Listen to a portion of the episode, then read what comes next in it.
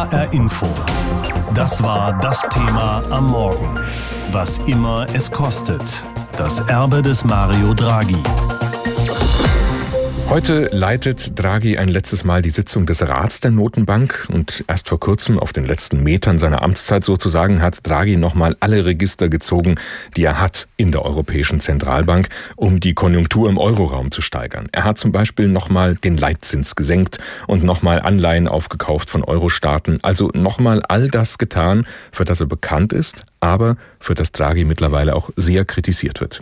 Alexander Schmidt mit einer Bilanz von Draghis Geldpolitik.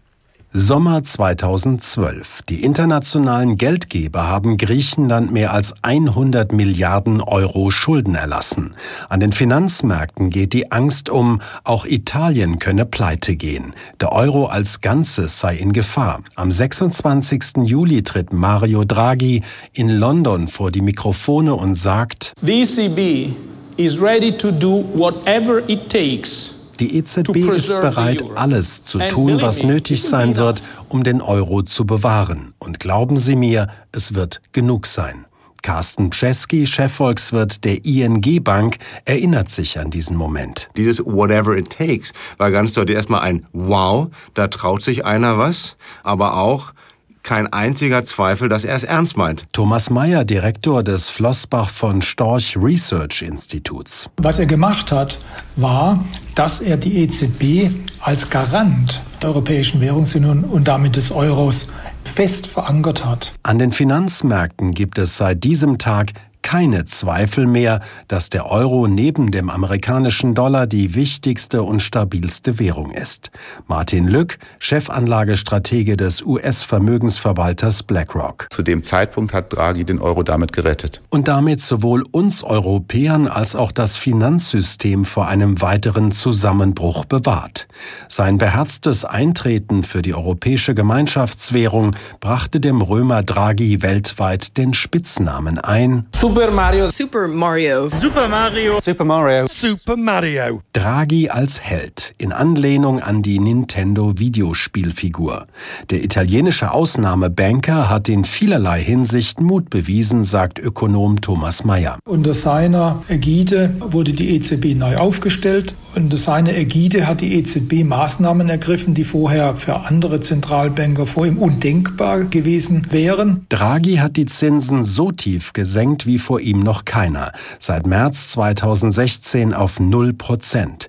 Er hat den Banken Strafzinsen aufgebrummt, damit sie mehr Kredite vergeben, statt das Geld auf dem Konto der EZB liegen zu lassen. Er hat Staats- und Unternehmensanleihen gekauft, um die europäische Wirtschaft und die zu niedrigen Preise anzuschieben. Martin Lück von BlackRock sagt, Ich glaube auch, dass ihm zu einem ganz großen Teil das Verdienst gebührt, dass wir in Europa mit einigen blauen Augen, zugegebenermaßen, aber doch immerhin noch mit einem existierenden Euro und einer recht ordentlich laufenden Wirtschaft durch diese Finanzkrise gekommen sind. Seit 2014 wächst die europäische Wirtschaft wieder, Millionen neuer Jobs sind entstanden. Viele der teils unpopulären Maßnahmen hätte sich die EZB seitdem sparen können, sagte Draghi unlängst, wenn die Regierungen in Europa sie unterstützt hätten, mit niedrigen Steuern und mehr Investitionen. Gefolgt ist diesem Rat bislang keine. Heute hat Mario Draghi seine letzte Sitzung als Präsident der Europäischen Zentralbank. Acht Jahre lang hat er die EZB geleitet und die Finanzkrise in Europa fällt zum Teil in seine Amtszeit. Jahrelang hat es immer wieder so ausgesehen, als könnte tatsächlich ein Euroland pleite gehen und damit dann auch die ganze Währungsunion zerfallen. Bis dann Mario Draghi seinen berühmten Satz gesagt hat zur Euro-Rettung, whatever it takes. Die EZB tut, was auch immer nötig sein mag, um den Euro zu retten. Das hat offenbar geklappt bis jetzt. Den Euro gibt es schließlich immer noch. Aber zu welchem Preis? An Draghis Geldpolitik gibt es sehr viel Kritik. Vor allem, dass er schuld daran sei, dass wir alle keine Zinsen mehr kriegen auf unser Erspartes. Und darüber habe ich vor der Sendung mit Hermann Josef Tenhagen gesprochen, Chef von Finanztipp. Herr Tenhagen, können Sie uns sagen, in Euro und Cent, wie viel Geld Draghis Politik uns gekostet hat im Durchschnitt pro Person?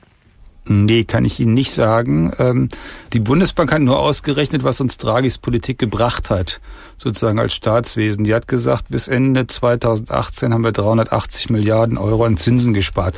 Wir heißt äh, der Bund, die Länder und die Gemeinden, äh, die wir nicht haben ausgeben müssen für Zinsen und die wir nicht haben an Steuern irgendwie erheben müssen oder mehr Schulden machen was die Leute insgesamt äh, sozusagen draufgezahlt haben, weil sie ja selber auch die Zinsen nicht bekommen haben, zum Beispiel bei ihrer Lebensversicherung oder bei ihrem Sparplan. Das ist auf Heller und Pfennig nicht ausgerechnet. Vermutlich wird es aber auch eine Summe sein, die in der ähnlichen Größenordnung, vielleicht sogar ein bisschen größer ist. Aber das sind eben nur einige Leute, während das, was der Staat spart, ist ja für alle. Mhm. Ja, wer einen Kredit abzuzahlen hat, egal ob Privatperson oder eben der Staat, der ist gerade fein raus, der hat sehr günstige Zinsen. Die EZB hält den Leitzins bei Null und das ist dann aber eben auf der anderen Seite, Sie haben es ja schon angedeutet, schlecht fürs Ersparte, denn dadurch zahlen die Banken ja kaum noch Zinsen. Kann ich irgendwas dagegen tun? Die Bank wechseln, Aktien kaufen, würde das was bringen? Ja, natürlich würde das was bringen. Also das Ersparte, da gibt es eine ganz einfache Strategie. Ich brauche äh, zwei Monatseinkommen, die packe ich auf ein Tagesgeldkonto. Da muss ich jetzt auch mal ein bisschen rumgucken. Es gibt noch Tagesgeldkonten, wo ich 0,4 Prozent bekomme, 0,5. Das sind dann meistens niederländische Banken, die auf dem deutschen Markt aktiv sind. Äh, dann brauche ich vielleicht ein bisschen Erspartes, weil ich schon weiß, dass ich mir in drei Jahren ein neues Auto kaufe oder dass das Kind dann im Ausland studieren will und ich ein bisschen Geld dafür haben will, damit ich das ermöglichen kann kann. Das mache ich als Festgeld. Da kriege ich bei einer französischen Bank 1, bisschen was Prozent. Das sollte ich aber mal wahrnehmen. Äh, in Deutschland bekomme ich wahrscheinlich 0,1 Prozent. Und dann, wenn ich langfristig Geld anlege und nicht gerade eine Immobilie kaufen will, dann kann ich das und sollte ich mich auch mit Aktien beschäftigen, mit Aktienindexfonds. Da muss ich mich nämlich nicht auskennen. Wenn ich einen marktbreiten Aktienindexfonds nehme, wie wir den von Finanztipp empfehlen, dann kann man das machen und über 15 Jahre hat man in der Vergangenheit, in den letzten Jahrzehnten, Jahrzehnten damit noch nie Verluste gemacht und im Schnitt sieben Prozent Rendite. Die Banken müssen ja sogar Strafzinsen zahlen, schon seit einiger Zeit, wenn sie jetzt Geld bei der EZB parken. Und stattdessen könnten die Banken ja das Geld ja eigentlich auch verleihen. Also das ist ja eigentlich auch Draghis ursprüngliche Idee dahinter. Verleiht es doch besser. Warum tun das die Banken nicht? Oh, äh, warum fragen Sie mich das? Weil Sie der Finanzexperte Also jetzt mal sind. ganz ernsthaft. Äh, Bankvorstände werden sehr, sehr, sehr, sehr, sehr ordentlich dafür bezahlt, dass die eine bessere Idee haben, äh, wer mein Geld äh, nutzbringend äh, brauchen könnte, anlegen könnte, investieren könnte, als ich selber. Und deswegen gebe ich denen mein Geld. Und das gehört zu den großen Enttäuschungen, die man so als Verbraucher, als Kunde haben kann in den letzten Jahren, dass eben diese Vorstände trotz ihrer hohen Gehälter eben diese Ideen ganz offenkundig nicht haben ähm, und stattdessen das äh, Geld dann sozusagen zur EZB tragen abends und äh, dann auch noch Strafzinsen bezahlen und jetzt sollen wir dafür, dass sie keine Idee gehabt haben, auch noch was bezahlen. Die EZB will in absehbarer Zeit nichts ändern. Das heißt, so schnell kriegen wir auch keine wirklich relevanten Zinsen mehr. Was wünschen Sie sich von Christine Lagarde, der Nachfolgerin von Mario Draghi? Also was ich mir wünsche, ist, dass man möglicherweise diesen äh, Bankiers noch mal ein bisschen auf die Sprünge hilft, wie man äh, denn tatsächlich Geld in Europa vernünftig investieren kann, wem man Geld leihen kann, damit wir alle ein besseres Leben in 15, 20, 30 Jahren haben. Das Stichwort äh, ist ja in aller Munde, das ist immer Infrastruktur.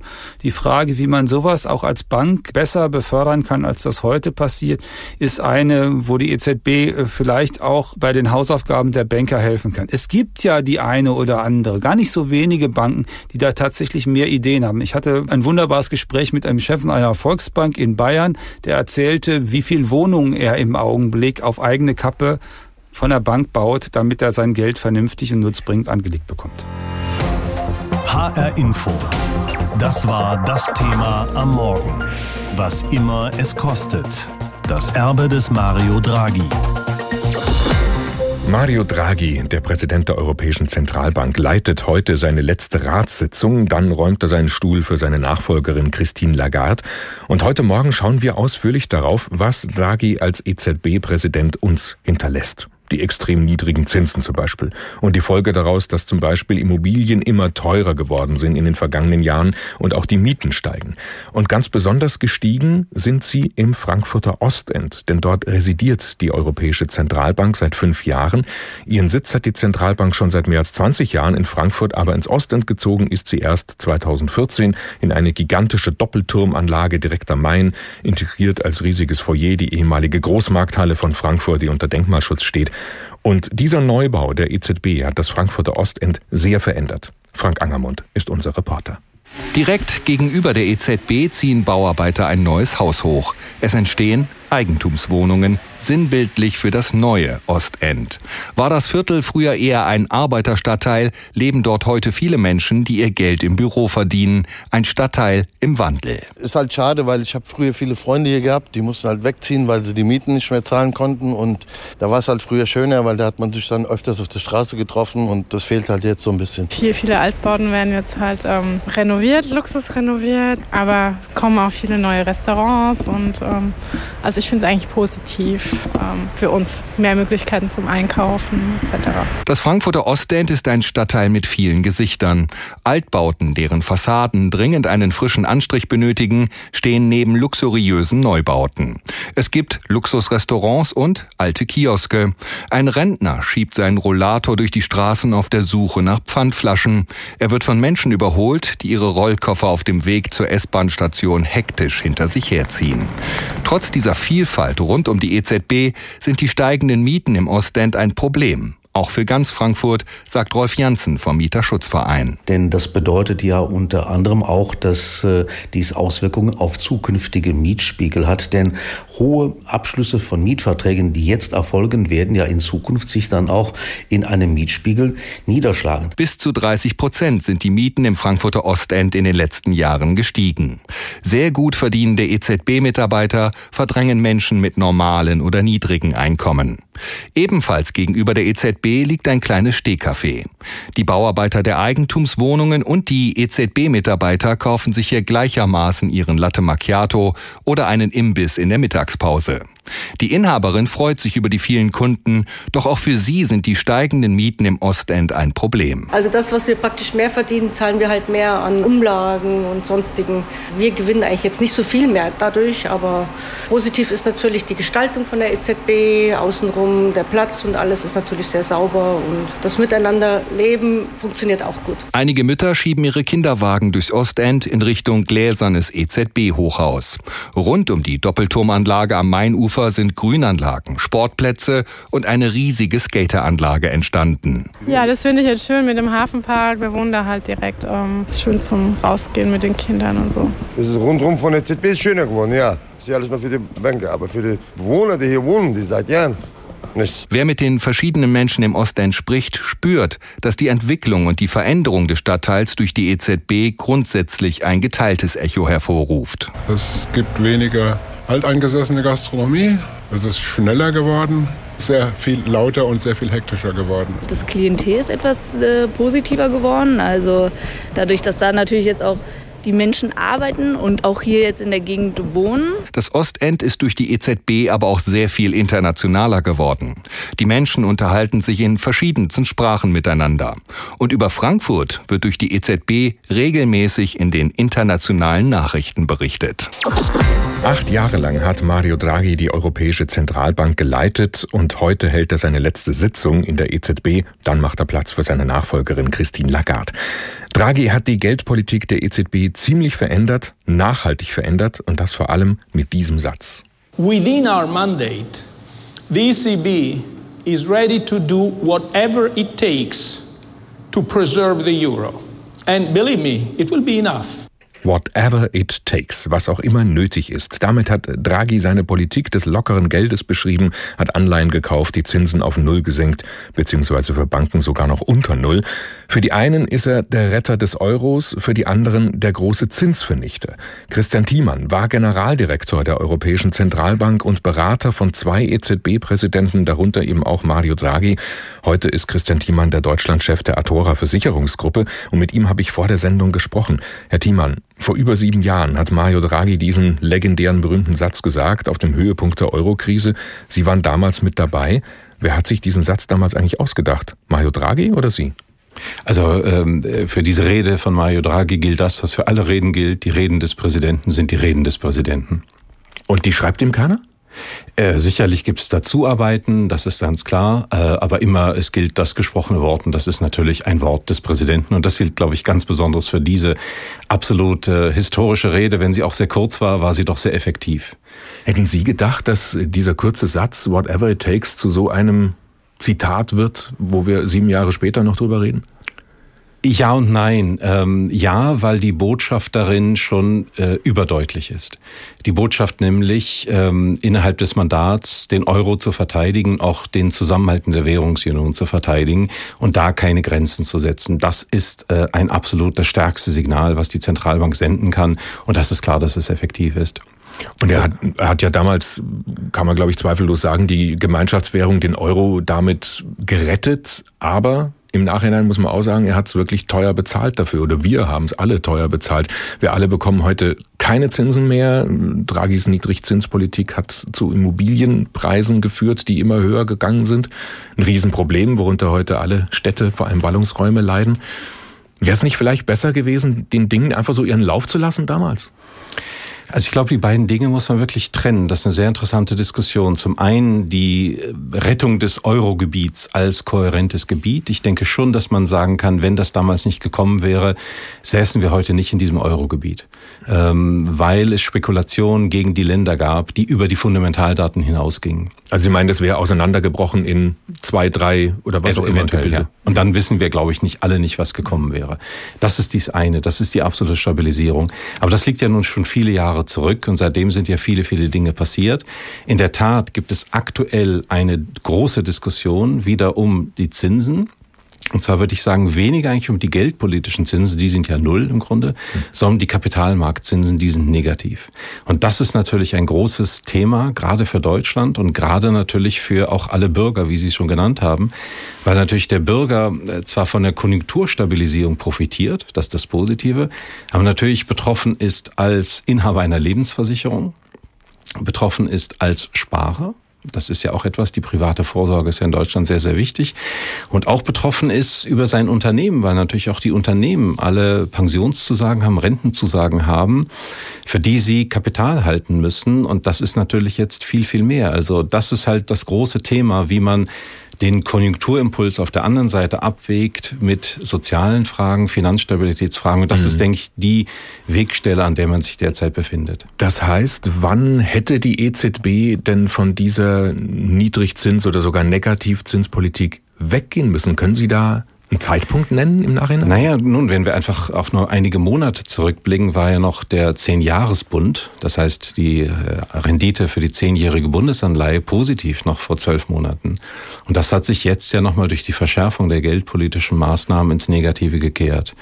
Und in der Tat äh, muss man sehen, dass ein negativer Zins eine ähm, ganz besondere Sache ist, ähm, weil wir natürlich auf einen Inflationsausgleich wollen. Wir wollen ja sparen und dem Lebensversicherungsbereich Bereich einen Inflationsausgleich liefern. Und von da sind wir natürlich weit entfernt. Und das ist die große Herausforderung, die uns bevorsteht. Also den Negativzins, den halten Sie für einen Fehler von der EZB? So will ich das nicht sagen. Ich würde sagen, das ist tatsächlich jetzt eine große sozialpolitische Herausforderung, eine große Herausforderung auch für die Unternehmen und für den äh, Versicherungsbereich, wie man damit umgeht. Und darauf gibt es keine einfachen Antworten. Sie haben jetzt Mario Draghi lange Zeit beraten. Sie kennen die EZB ganz aus ihrem, ihrem Innersten. Wenn jetzt Christine Lagarde den Posten übernimmt, was würden Sie ihr für einen Tipp geben? Also ich glaube, äh, äh ihr wird es an Tipps nicht mangeln. Sie wird, glaube ich, von vielen, vielen Seiten Tipps bekommen und ich will mich jetzt nicht in die lange Reihe dort einreihen. Aber ich denke, dass wir derzeit eine Diskussion haben über Wirkungen versus Nebenwirkungen. Und das ist ja auch, was die Ökonomen diskutieren. Ja, ein Konjunkturstimulus ist eine Wirkung, aber die Nebenwirkung ist die Frage, wie äh, sind die Nebenwirkungen auf den Bankensektor? Da erleben wir derzeit, dass die Banken äh, unter den Belastungen stöhnen, äh, weil sie natürlich ähm, den Einlagezins zu zahlen haben und am langen Ende wenig Geld verdienen. Wir sehen die Herausforderung für den Versicherungssektor, weil es sehr, sehr schwer ist. Und wir sehen die Herausforderung natürlich auch im sozialen Bereich. Sie haben Mieten angesprochen, Immobilien angesprochen und ganz wichtig der große Bereich der Altersvorsorge. Das sagen Sie jetzt nicht nur, weil Sie eine Lebensversicherung leiten? Nein, das sage ich, weil ich weiß, dass in Deutschland die dritte Säule ganz besonders wichtig ist und viel wichtiger als in anderen europäischen Ländern. Und das liegt daran, dass die erste Säule in Deutschland schmaler ist. Die erste Säule ist die staatliche Die staatliche Rentenversicherung hat in Deutschland geringere Leistungsversprechen als in anderen Ländern. Es gibt eine sehr interessante Studie der OECD, die hat das versucht zu vergleichen. Nun sind die Vergleiche nie einfach, aber die kommt zu dem Schluss, dass im Durchschnitt in Deutschland ein Rentner rund 50 Prozent seines Einkommens netto als Rente erhält. Und dieses Leistungsversprechen ist in Frankreich eher bei 75 Prozent, in Spanien bei 80 und in Italien zwischen 80 und 90 Prozent. Und es ist der Grund, wieso man in der Tat spart in Deutschland, weil die private Vorsorge essentiell ist, um sein Einkommen im Alter äh, zu stabilisieren. Und das ist das Hauptthema, was uns umtreibt. HR Info. Das war das Thema am Morgen. Was immer es kostet. Das Erbe des Mario Draghi. An diesem Donnerstag hat Mario Draghi seinen letzten Arbeitstag. Wie so oft in den vergangenen acht Jahren wird er die Ratssitzung der Europäischen Zentralbank leiten, die über die Geldpolitik wiederum entscheidet. Im kommenden Monat übernimmt dann seine Nachfolgerin Christine Lagarde das Ruder in der EZB. Alexander Schmidt blickt für uns zurück. HR Info. Kommentar. Mario Draghi ist der bedeutendste Präsident, den die Europäische Zentralbank bislang hatte. Das liegt zum einen an seinem herausragenden Sachverstand, an seiner intellektuellen Brillanz. Er war Universitätsprofessor, Finanzminister, Notenbankchef, Investmentbanker und Zentralbankpräsident. Zum anderen hat er in den Jahren nach der schlimmsten Krise, die die Finanzwelt bislang erlebt hat, Mut bewiesen und Kreativität. Mit nur einem Satz, streng genommen sogar mit nur drei Worten, hat er den Euro gerettet. Whatever it takes. Die Europäische Zentralbank wird alles in ihrer Macht Stehende tun, den Euro zu retten. Und glauben Sie mir, es wird genug sein, sagte er an die Adresse angloamerikanischer Spekulanten, die auf einen Zusammenbruch der europäischen Gemeinschaftswährung gewettet hatten. Seitdem wird in London, New York und Singapur der Euro als zweitwichtigste Währung respektiert. Seitdem muss die europäische Politik allerdings auch mit einer Bürde leben. Draghi hat für die europäischen Staaten die Kohlen aus dem Feuer geholt, hat der Politik Zeit geschenkt für Reformen, für solide Haushalte, für kluge Zukunftsinvestitionen. Passiert ist bis auf wenige Ausnahmen allerdings nichts. Statt Draghi zum Buhmann zu machen, weil er die Zinsen auf 0% heruntergefahren hat, zum Unmut aller Sparer, weil er Banken bestraft, weil sie nur zögerlich Kredite an Unternehmen und Verbraucher vergeben, sollten wir uns eingestehen, es sind die europäischen Regierungen, die seit Jahren nichts tun, sich von einer Wahl zur nächsten hangeln, grundlegende Entscheidungen für die kommenden Generationen nicht angehen und wertvolle Zeit verspielen.